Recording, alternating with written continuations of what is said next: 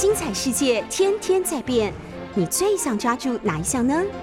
跟着我们不出门也能探索天下事，欢迎收听《世界一把抓》。各位早安。呃，上个礼拜就是美国有一些这个讨论会哈，讨论到这个台湾的问题。我其实最近台湾问题的这个讨论，在美国几乎变成一个显学哈。那在十年前，甚至五年前，台湾议题的讨论大概都是在美中台三角关系，或者是美中双边关系的架构之下。讨论到台湾的安全或者是两岸关系，但是能够进入来讨论的这些呃美国的学者或者是这个决策者、智库专家并不多，真的并不多。那能够大概数得出来的这些人，其实都有相当的这个学术的背景，而且很重要的是，过去对于中国大陆、对于台湾或两岸的议题的接触研究。接触是指在人脉、会议、哦，这个拜访以及研究，甚至发表重要的这些文章，在这样一个前提基础之下，这一些专家学者持续的在台湾的这个议题上有他们的这个见解提出来呢，也相当程度变成美国政府哦的这个政策的参考甚至依据。而这里面有一些人呢，后来陆续有进出这个政府。比如说，你像是普瑞泽，像是这个 Michael Green 哦，很多很多这方面的这些人哦，那他们从政府离开之后呢，也能够回到智库或者是知名的这个学校，那持续的也对就是这个中国研究到整个两岸关系啊，提供他们的意见。这几年来哦，突然有一批新出来，不知道从哪里冒出来，我真的还经常要去 Google 他们一下，去查他们一下。他们的背景，他们的这个资历，咦，他们发表过什么样的文章，或者是什么样的这个观点？那在政治立场上，越看越细，发现到就是说，很多大部分大概，要不然跟这个里，整个跟亚洲，或者是不要说中国大陆或者是台湾了，整个跟亚洲，事实上他过去接触的都很少的。那或者是呢，他其实一看就知道啊，这个是有特定的立场跟背景的。有的时候，你可以从他出席或者是所处的这些机构，比如说美国企业研究所，哦，传统基金会，这个是过去我们所知道相当保守跟亲共和党的。现在还有二零四九啊，还有新安全呐，哦等等之类这些机构，或者是 Hudson Institute 啊，其实的的确确哈，我必须要讲，过去比较重视台海议题的，来自于比较保守的人士。或者是这个共和党的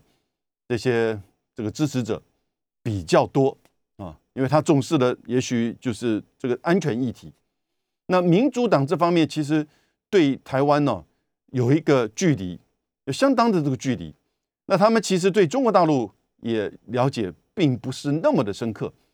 可是有一些学者比较民主党的这种倾向的，在美国哈，那是很深刻的，做的很好的这个。就是说，中国研究啊，那最早期的费正清啊，就是当然一个最明显的这个代表的例子。这几年真的是变了好多。当然，同样的情况，我在日本的这个学界，从过去到现在也有类似的这种情况啊。真正的主流的学界对于台湾的认知跟台湾的研究，在过去真的是啊不了解，甚至某种程度还会保持距离。因为他会担心说被贴标签，你研究台湾就是反中，哦，那他在这个整个中国大陆的跟日本的关系虽然起起伏伏，但是呢，他们认为那还是一个他们最主要关心研究的这个对象。这几年真的是非常多。那我讲很清楚，大家也都了解。那这当然因为川普，川普自己都讲，台湾就是他手上的笔的笔尖，而中国大陆就好比是他这个。椭圆形办公室那个大的桌子，非常大的一个桌子。然后呢，他觉得就是要用笔尖不时的去戳一下这个桌子。那也就是他把台湾当做一个工具，当做一个棋子，当做一个武器。上个礼拜，美国的戴维森学院的东亚政治学的这个教授就叫做任雪莉啊，Sherry Rigger，我跟他认识，一起开过好几次会。过去应该讲接近有二十多年，快三十年吧，哈。他其实一直都是在做台湾的社会流动、政治、政党的这个相关的研究，在美国。台湾研究为主的出书的写文章的学术界，少数不到五个人当中的一个，啊，少数。那他过去其实对于早期九零年代的时候，对于民进党在早期的时候，对于党外相当的同情支持。但是到了陈水扁的时候呢，他提一国一边一国的时候呢，他开始觉得这个东西对台湾是会是一个冲击，然后呢。开始对于对于马英九时期的这种就是两岸关系以及台美关系的这种平衡呢，他是表示支持的，跟在现在 Brookings Institute 的这个普瑞哲哈 Richard Bush 有点类似的，同样的，也就是基本上其实他们是比较政治立场上啊，因为学术就是学术了，但是有的时候因为美国对台政策。是会受到政党派系的这个立场的影响。那他这个任雪莉在政治立场上跟 Richard Bush 一样，是比较偏美国的民主党啊。但是呢，很少数里面对台湾有研究，不管是共和还是民主。那因此，他上个礼拜说，他呼吁美国还有许多的美国人，不要把台湾当成反中的武器，否则其实。台湾两千三百万人只只是被当枪来使，可能会使得台湾逐渐失去美国民主党人的支持。哎，这个很特殊啊！我们等下再这个分析一下。他恳请媒体不要只是引用引用一些军事鹰派哦，而且名不见经传，纯粹是以政治的立场或者是个人利益的出发的这些消息。渲染台海战争即将爆发啊，这会造成整个认知的改变，以及可能会造成民粹或者是误判。那他觉得这个其实不只是对台湾、对美国都不好。我，这番言语引起就是国际媒体的这个重视。他其实是在两个场合都这个分别都提出来这样子的一个一个这个警讯哈。那他认为过去其实的的确确哦是。比较多的这些保守派跟共和党人关心台台湾安全议题啊，台湾安全议题。但是呢，这个随着台湾的民主化，我们的确确在美国的民主党里面的这个朋友啊或支持者也越来越多。现在台湾的执政党民进党，呃，你你看他不管是在美国哪一个党啊，肖美琴她到哪一个党去的议员当中，其实对她都非常的亲善啊，都非常的欢迎。那。这当然很多的因素啊，一个当然是因为也许台湾的民主化让美国觉得，哎，它是一个跟我们一样的这个政体啊。另外一方面，我想很清楚，也就是任学利所说的，就大家越来越认知到中国大陆对美国的挑战跟这种竞争，因此发现到，哎，同样是华人或者是儒家的这种教育情况之下的台湾，哎，是一个民主体制，那。可以作为，就是说对对照，可以作为武器，可以作为台湾牌啊。这当然也不是完全都是一种恶意，或者是说出自于要拿台湾来这个对抗的。有一些的的确确，它是可能要去凸显台湾的这个存在。那当然，对于台湾安全的议题，也是同样的这个重视哈。诶，结果他说哈，他会说为什么可能会让台湾的议题？如果你不断的把台湾当做一个武器对付中国大陆的这个武器的话，你可能会到到最后可能会使得美国的民主党人啊反感或者是保持距离，因为他认为哦，你不断的在去宣扬这种新冷战，或者是拿台湾当武器去反中抗中，到后来可能会逼的就是两岸的这种危险爆发战争的危险会这个提高，而且越来越看到目前。这几个月来的这种情势，不管是国际舆论，不管是实际上的演习，哦，美国方面的演习，大陆这方面的演习，台湾自己的一些这个演习或者是军备军购的这个发展，他觉得那种似乎这个氛围、这个认知，以及政治人物的发言，似乎在导向这样子的一种战争的氛围，这会让美国民主党人、美国民主党人对于战争或者是海外派兵哈，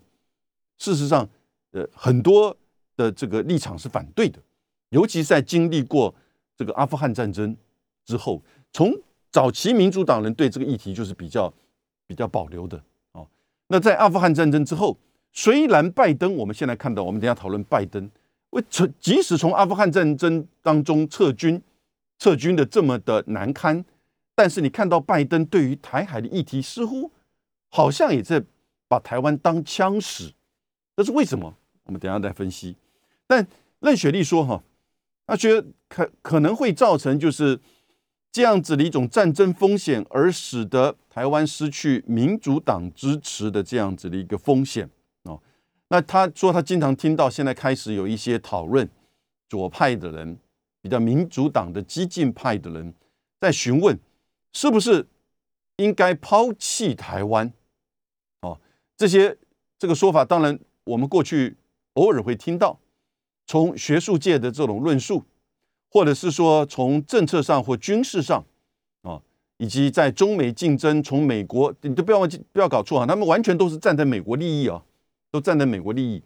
也就是说，觉得战争事实上在这边可能会的这个就是提高，那美国呢，值不值得为台湾而战啊？他是这样子的一个言论，那他认为这个会造成整整个就是灾难性了。那最近芝加哥的一个就是外交委员会提了一个民意调查，这个大概算是过去跟过去民意调查差别很大的。芝加哥那边的一个外交委员会，他说将近有百分之六十的民共和党的支持者愿意为台湾而战，当台海发生战役的时候愿意出兵台湾，而有百分之五十的民主党的支持者，哦。支持这样子的行动，我个人抱持的怀疑的态度，这个数字的可靠性，我觉得他的问卷的前后，尤其是在前面的问题当中，可能会有一些引导性的啊。我仔细看了一下，我没有看到他的问卷，但是我看到他的这个所问的这些问题得到的一些东结论哈，似乎跟一般我们了解到美国的这个相其他相关的研究，其实有一段差距，稍微偏高。但不管怎么样。代表着美国人重视到台湾，啊，不管是共和党还是民主党，那重视到台湾，其实当然因为是中美关系的变化，这个你一定要搞清楚哈。当美国重视台湾，是因为中美关系的变化，而不是台湾哦有什么样的这个作为和变化，而重视到台湾，因为中美关系之情况之下，重视到台湾。美国也发现到，其实他能够做的并不多，能够做的并不多。因此，在舆论上，在认知上，甚至不只是美国，他也改鼓励盟盟邦开始对台湾加码支持，哦，互动。那在试探这个底线在哪里？这个底线，也就是一方面，他可能要面对他自己的媒体，他的支持者。不管是共和党还是民主党，另外一方面，同时这也可以去在应对中国大陆的这个竞争跟挑战的时候呢，他又多了一道棋，哦，多了一个这个选项，多了一个工具。那当然，到把台湾作为武器的这个阶段，我觉得到目前为止，其实这样子的人并不多，但是这些声音似乎越来越大，因此任雪莉就提出了。这样子的一个警告，哦，那的的确确，你去看到，其实我们大概感受到很深刻的是，台湾被当台湾牌在打，台湾被当做武器，好，那同时呢，台湾内部也有些人很甘愿的、很配合性的啊，在做这样子的作为。当然，有人可能认为说，台湾是不是也有一些人？在甘愿的在做北京的工具跟武器，这个其实就是一种政治的话术跟斗争了哈，话术跟斗争了。因为在台湾内部，如果你认为是一个民主的政体的话，你为什么不允许有不同的主张跟声音呢？而你一定要把不同的主张跟声音，一定要把它给去做怎么样的标签，或者是说这种污蔑呢？对不对？当然，我说有一些人可能会对于这个西方、美国的这些诉求哦，会积极的配合。那当然也可能是出自于他自己的这种，就是说这个呃他的认知，或者是他的立场，也没什么，呃就是他的这个行为哦。但是我不会说他是什么美国的这个走狗啊，这那个这当然就不对了哦。所以这个东西我们先不要这么讲。同时啊，今天的联合报就出来了，整个二零二一两岸关系，台湾的联合报的年度的大的调查。对于蔡英文政府的两岸政策评价的开始下跌，百分之四十八不认为他做的正确，只有百分之四十满意，跟过去刚好倒过来。而有百分之五十五的台湾人在这个民调当中认为，现在两岸的军事紧张啊开始在提高，百分之五十五，而开战的，但是认为开战的可能性降低。哎，很有趣味哦。我刚刚讲的任雪莉，她去参，她刚好也在 Brookings 有一个这个研究，这个研究报告有一个初步的文章出来，那也就是上个礼拜。然后呢，他就是说他自己在五月的时候在台湾做的这个民调哦，我不知道他是找谁做的，因为我也没有看到他的那个就是这个问题，但是他也的的确确呈现了一些这个图片，呃。他说，大概有六成五的台湾人认为，现在两岸的战争的这种紧张，让他感觉到就是紧张了。现在两岸的这种情势、战争的情况会发生，让他感觉到紧张。有六成五。那这边呢？呃，联合报的这个调查是讲五成五，哈，这个是有一些差别，但是呢，有将近就是说六成左右。是认为这个军事紧张创高，这个是任雪莉那边在 Brookings 的做的这个相关的这个研究，而且他说，不管是民进党的还是国民党的支持者，有同样的这个观点，而且两个研究调查也同样呈现，就是都不认为现阶段哦会发生战争的这种紧张，还不是到恐慌的这个时刻，哎，这个是其实大概跟我们现在在台湾一般的这种认知，呃，其实是蛮接近的。那民众对于军事安全维怎么样维持军事安全的这个主张跟看法呢？联合报这个调查指出来，百分之四十七认为应该优先改善两岸关系，哎，百分之四十七哦，哦，而应该优先强化台美对美关系的百分之三十四，啊，所以其实你看百分之三十四。大概很清楚，这个是民进党的基本盘，也就是百分之三十四强调应这个支持优先强化对美关系，但是强调改善两岸关系的呢，百分之四十七啊，百分之四十七。那特别国民党支持者里面占八成，而民进党的支持者里面呢，只有百分之十八。哦，你看很清楚的，国民党跟民进党的这个支持者哈，对于。这个是否应该优先改善两岸关系，有有这么大的一个差别？但没有政党倾向的百分之四十四啊，所以基本上如果说多数这个接近半成接近这个半数哈，百分之四十七接近半数是认为说，我们在维持台湾的军事安全的做法，应该是先优先改善两岸关系啊。那当然，现在我刚刚讲到有将近五成五认为军事紧张，那。两岸关系呈现紧张的呢？两岸关系呈现紧张有百分之这个六十八哦，中间有五十五是认为可能是军事的这种紧张创高。然后很有趣味，另外一个报这个调查呈现的哈，百分之六十六的台湾民众对于中国人民有好的印象。好，OK，百分之六十六的人台湾人民对于中国人民有好的印象，同时也有将近五成。看好中国在未来会成为世界第一强国啊！他没有解释什么叫第一强国，纯粹是经济上还是怎么样？在大概一般的认知，就成为第一强国。有五成的人看好中国大陆，甚至有六成的人并不担心如此的发展会不利于台湾。啊，我觉得这份的这个调查，我想当然有人会说了，哎，这是民这个联合报的这个调查了。那任何的民意调查当中啊，都会有一个机构效应，也就是说，当我接到电话，一听到啊，这个是哪哪一个机构，我就先认为说这个可能是偏蓝或偏绿，偏共和党还是偏民主党，他的这个回答可能就会有一些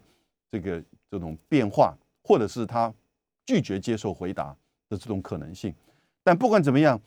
联合报的这个调查是一个每年度的，而且很大规模的。那民意调查在台湾经过了这么多哈，我想我对他的这个就是技术以及在做的方法上予以就是说我不会怀疑他，因此相当程度的反映出现在台湾人民的基本的态度。我刚刚讲到了，也就是说你现在看得很清楚，对于军事对于两岸的紧张六成八，对于军事的紧张大概五成五，可是呢，对于就是蔡的这个两岸政策评价，哎，其实是下跌。而且百分之四十七，接近半数认为应该优先改善两岸关系，而百分之六成六的人认对中国大陆人民还是抱有好感。那这个是一个很重要的基础。我等下回来，我们进一步的来去分析它的真正的内涵，以及任雪丽谈话的这个意涵。美国真正长久研究台湾的学者任雪丽，这一阵子不断的提出警告，他警告美国人。他警告美国的执政者，他警告媒体，不要把台湾当成对付中国大陆的武器啊，因为这会带给台湾灾难性的后果，而且可能甚至会提高战争的可能性。因为越来越多，其实这种鹰派的背后，其实要把台湾当枪使，是对抗中国大陆的这些主张，这一些这个学者。跟舆论越来越多，而在两岸的紧张以及美中关系的这种紧张的情况之下，似乎这样子的舆论、这样的观点已经变成主流了。很遗憾的，它变成主流了。啊，能够在这个时候还提出一些这种警讯的，其实我觉得是要有一定的对台湾、对两岸的了解、认知和道德勇气。我进一步分析有 三个层面哈。我觉得，当任学义提出不要把台湾当成对付中国的武中国大陆的武器，以及我刚才为各位刚好今年今天联合报提出的二零二一年两岸关系年度大调查的这些内容的时候呢，有三点。第一点，我觉得不要把台湾当成对付中国大陆武器的意涵，就是它这个表表面的意涵，这表面意涵就很清楚。台湾不是一个可以用来去当做一个牌或者一个棋子，或者是一个工具武器的这样子的这种做法，其实这个背后所代表的逻辑和思维是什么？他是从他自己，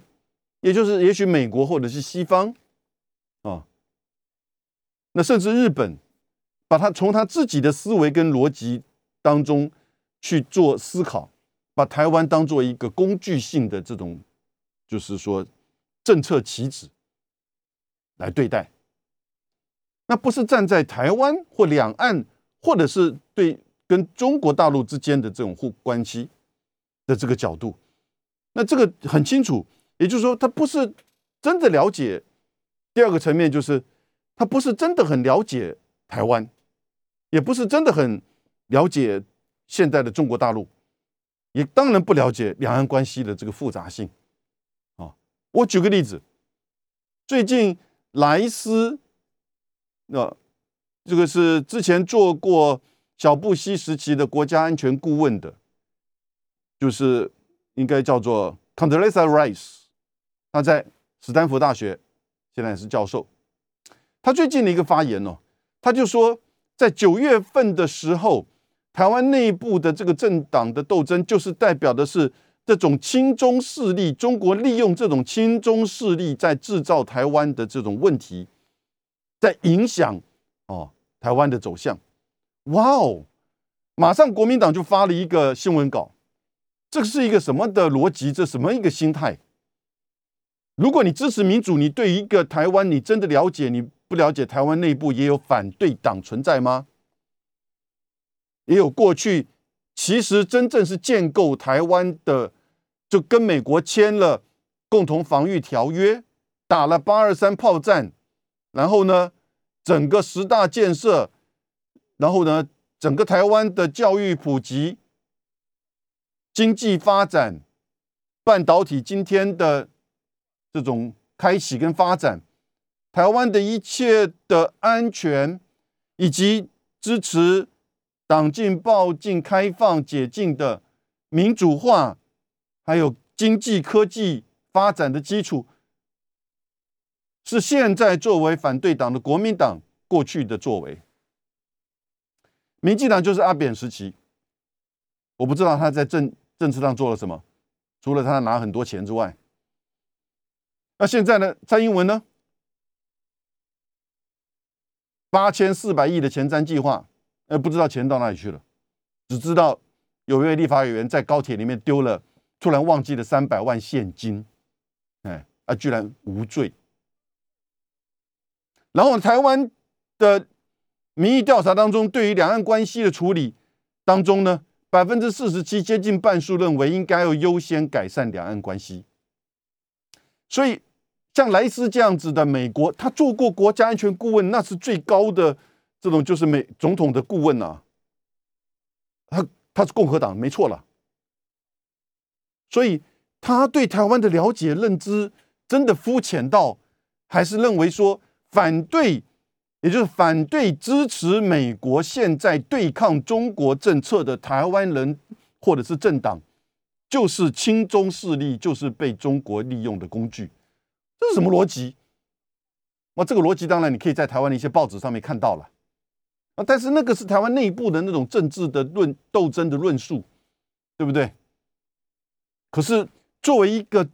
这么重要、曾经这么重要的这个决策者，美国的决策者，他的认知还停留在是这样子的一个思维，也就是说，他对于台湾跟两岸关系的理解，哈，真的是非常缺乏，就刚好符合我刚刚前面一开始所说的嘛，对不对？一直到五年之前，没有人多少在做台湾研究，哦。那这样子的人，然后呢，看到台湾的议题的时候，突然这些人现在雨后春笋一样，不断的蹦出来，哇，两岸关系多么紧张，台湾遭受到怎么样的安全的威胁，军事上战争爆发的这个可能性会怎么样？部分真实，但是过去他们都不重视这个问题，现在重视这个问题没有关系。大家都很重视这个问题，是个好现象。可是呢，你会发现到他们慢慢形成一种风潮、压力、舆论的压力，而造成了整个媒体舆论，甚至决策者哦的这个变化的这个压力。你看，像拜登上来哈，像拜登上来的时候，我们通常就对他有一点有一点期待，因为比如说他对于贸易战的这个观点呢，哦。以及他不断的在竞选的时候说，他和习近平，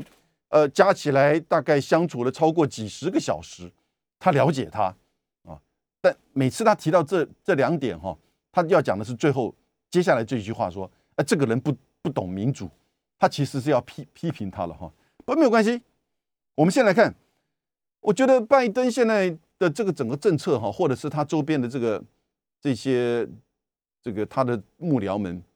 有三个因素是为什么到现在整个拜登的对中政策呈现还是以以反中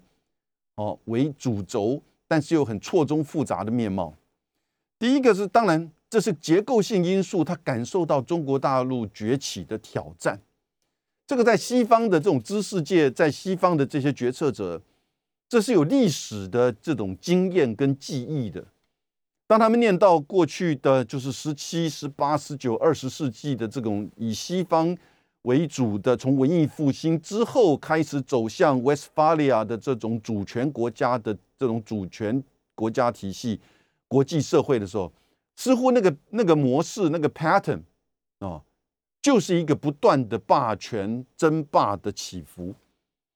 而这个崛起中的这个强权就开始在挑战现有这个霸主的地位。那那来自于中国大陆崛起，这个是一个似乎在这个模式上是好像是一样的，但不同的是，它是来自于东方，它来自于中国大陆，这跟过去从西班牙变成法国、变成英国、变成美国的这样一种霸权的兴衰又不一样。但即使是西方，即使都是这个基督教，哦，它也是经过战争，哦，扩张。帝国主义、殖民主义这样子的一种竞争，然后呢，最后还是用很大规模的世界大战的方式来去做政这种霸权的更更替。而现在他看到中国大陆这种挑战跟崛起，当然他会觉得那种历史上的经验跟这种似乎宿命哈又会回来，所以他当然要采取一些比较压制性的、比较是说针对性的。这个是你要了解到西方的。精英呢，政治知识精英的这种认知，但拜登还有第二个，就是他感觉到整个美国的舆论民意开始在转向，这就是前面任雪莉所说的，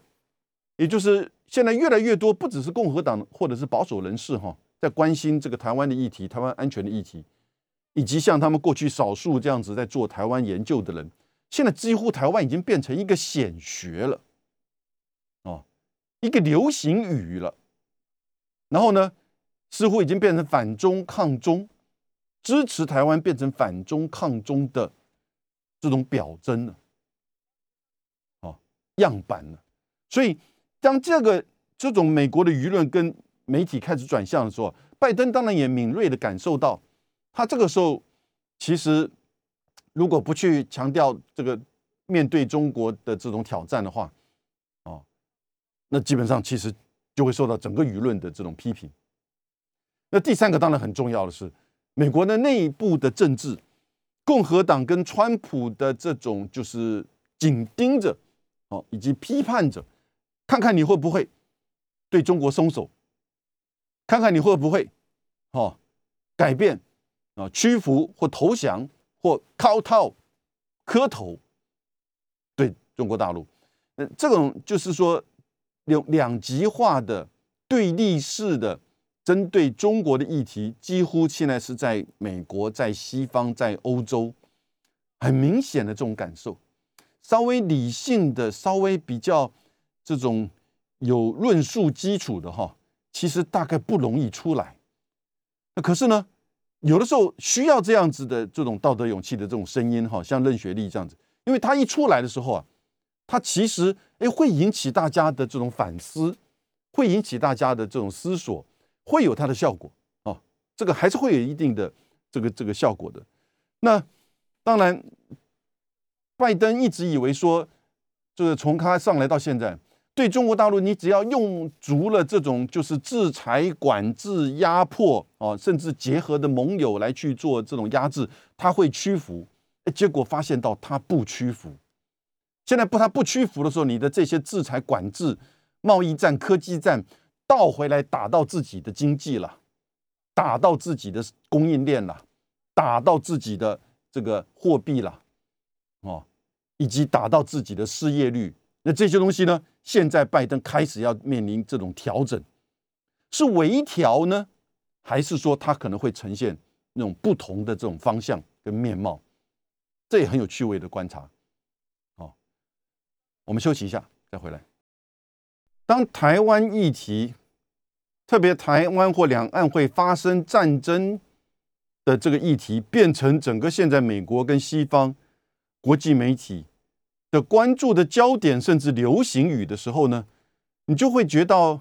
这整个认知啊，以及决策似乎有受到相当程度的这种转向的。那这个转向是对台湾好，还是对对两岸好呢？当然不是。也就是，正如任雪莉这位长久研究台湾的这个美国学者，他提出来的，不要把台湾当成对付大陆的武器。那这个样子，你把它当做工具化的这种政策的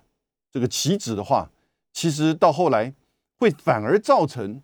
哦，反而会造成对台湾的这个冲击影响。当然，也就是对两岸、对中国大陆这种以针对中国大陆去压制、制裁或者是这个管制的。然后呢，这些层面从贸易战、科技战，以及到这个人权规则，然后呢，到东海、南海以及台湾、台海的议题，很清楚。过去这段时间，从川普，川普还是搞事件的，而到拜登，那拜登甚至做一个这种美英澳军事联盟的这种方式，也就长久在这边要形成一种对抗的结构的。那这样子的情况，其实对整个亚洲接下来要面临到的亚洲经济整合，以及对整个就是两岸的这种稳定、哦和平、安全，都会产生很大的这个冲击。我们刚刚提过，我两个意见，一个是这种思维事实上是站他自己本身的利益立场，不管是站在大国竞争，还是说站在他自己的这个。商业的利益、帝国主义政策的这个立场的这种观点，把台湾当做一个工具、当做武器来对付中国大陆，而不是站在台湾或者是两岸或者是这个亚洲和平发展的这个角度。哦，第二个是他其实这些人不一定真的很了解台湾的情势，哦，那也不了解就是中国大陆这个情势，哦，就举例而言。最近不是哈佛北京学院，就哈佛的一个暑期中文班啦，其实也不是，就是说太伟大的一个，呃，就是有一些学生要暑期的时候这个学中文，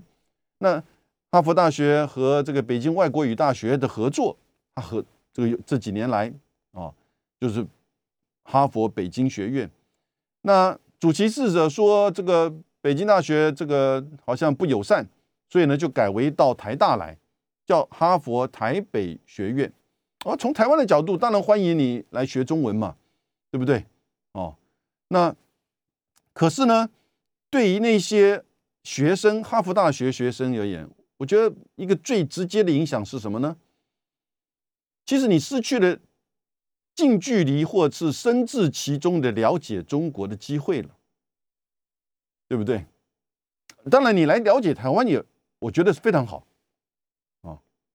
所以过去有一些美国的学者关注两岸跟台湾安全议题的，他们经常会到台湾来访问之后呢，然后呢就会到这个上海或北京去。在早期哦，还没有两岸直航，那就是一二零零八年之前哦，他们还真的要飞香港再转机啊，或者飞到东京去开一场会，从东京那边飞到飞到北京。也就是说，他们知道你要深刻的了解不同的这些人的观点。那现在哈佛、北京学院没了，那这些学中文的哈佛的学生，不就失去了一个可以两三个月待在中国大陆？当然，你不只是上课考试，你一定也有旅游参访，你就等于可以身至其中的了解中国大陆。有多少美国的决策者跟学者深刻的了解到现在的中国大陆呢？连这个神舟十三的这一次的这个升空，我看了西方的那个媒体的报道，嚯，几乎没有，只有 CNN 一篇两篇，我都连纽约时报好像都没有报道，更不要说对于那位女这个这个宇航员哦王亚平的这个报道，就就完全都缺少了。然后呢，对于在比如说十月初的时候的这个一百四十九架次，一号到四号的这样子的这种，就是说在台海的那个 ADIZ 哦的这个飞行，那其实大家不了解，那个那个跟两岸的这个中线距离很远。那当然媒体西方媒体也不会去报道说，其实同一个时间美国有四艘航空母舰、十七艘军舰正在冲绳的外海中国大陆的家门口。在做演习，啊因此，像这些东西哈，你就发现到会有这样一个缺乏认知了解。可是我更进一步提醒各位，有一个人叫做艾维尔·萨伊德，爱德华，这个叫做萨伊德，我们翻中文翻译叫萨伊德，艾维尔·萨伊德，他已经过去了，他是哥伦比亚大学的这个教授，可是他是巴勒斯坦人，巴勒斯坦。很特殊的是，他的父母亲都是基督教徒。他虽然是巴勒斯坦人、阿拉伯人，但他在巴勒斯坦出生，然后呢，在埃及的开罗长大，后来去美国念了 Princeton，念了哈佛大学，在哥伦比亚一直教书到他过去。可是他在一九七八年出了一本书，叫做《Orientalism》，东方主义。他是既了解西方，也当然。了解这整个东方，他讲的东方不只是就是中东，从近东到中东到远东，也就包含了亚洲、中国到这个印度到整个中东。他觉得这个对西方而言是一个虚拟，是一个建构的，是一个纯属于西方的优越感的一个概念。因为东方主义的存在，其实是去证明西方的优越感。基本上，他认为整个英法瓜分的整个中东跟近东所分享的，不只是利益或者是统治权，而是称为一种东方主义的知识力量，继承了这种这种理论的来了解这个东方。哦，我念一段他自己写的，这个在一九八零年的时候，他说他批评。西方对于阿拉伯文化的这个错误认知，哈，他说，如果只考虑到美国的情况，我们可以稍微有点夸张的说，穆斯林和阿拉伯人主要被看成是石油的提供者，或者是恐怖主义分子。几乎所有的细节，比如说那些人口密度、阿拉伯穆斯林的生活、热情、宗教、文化等等议题。从来都没有进入过那些研究报告，这个阿拉伯世界的这些人的视野当中，我们看到的不过是一个这样粗鄙而过于简化了的阿拉伯世界，而那个阿拉伯世界对武力进攻毫无抵抗能力，也就是说，是一个从西方的认知跟建构当中所形成一种东方的存在，哦，所以。东方主义涵盖的，就是说，其实是一种把东方视为成熟国的一种知识论啊。简单的讲，这个对于在对于就是说东西文化，特别绝大部分东方的国家都被殖民过，经过帝国主义政策，到现在仍然是。所以，当现在美国在看中国的时候，跟过去英国、法国在看中东一样，是不是也是沿袭了这样欧洲？中心的这种殖民或后殖民论述当中的一种东方主义呢？不了解中国，不了解台湾，但是建构的这样一个思维，而这样子的一个这个国家要挑战现在美国或者是西方的这个地位跟霸权，所以他需要各种方式，需要各种工具跟武器来去钳制他，来去压迫他。这种论述、这种文化的思维、这种政策的这种基础，是否存在于美国现在的这些政治精英或者是媒体的这些精英当中呢？而把它变成一种一般人的通这种通常的了解，啊，甚至舆论的主流。而在台湾或者是在我们亚洲，我觉得很重要的也是。东方主义在另外一个危机，就是你忘记了自己，而忘记了自己是谁，而把自己活成了其他人，也认为自己好像是西方主义的代表来看东方主义，来看中国，来看台湾，这种文化认知哦的这种对立，今天时间不够，我们另外找时间再深刻的聊。我觉得沙溢的这个东方主义的论述，哈，可以提供我们现在在美中对抗，以及台湾作为武器对付中国大陆的一个理解的切入的角度。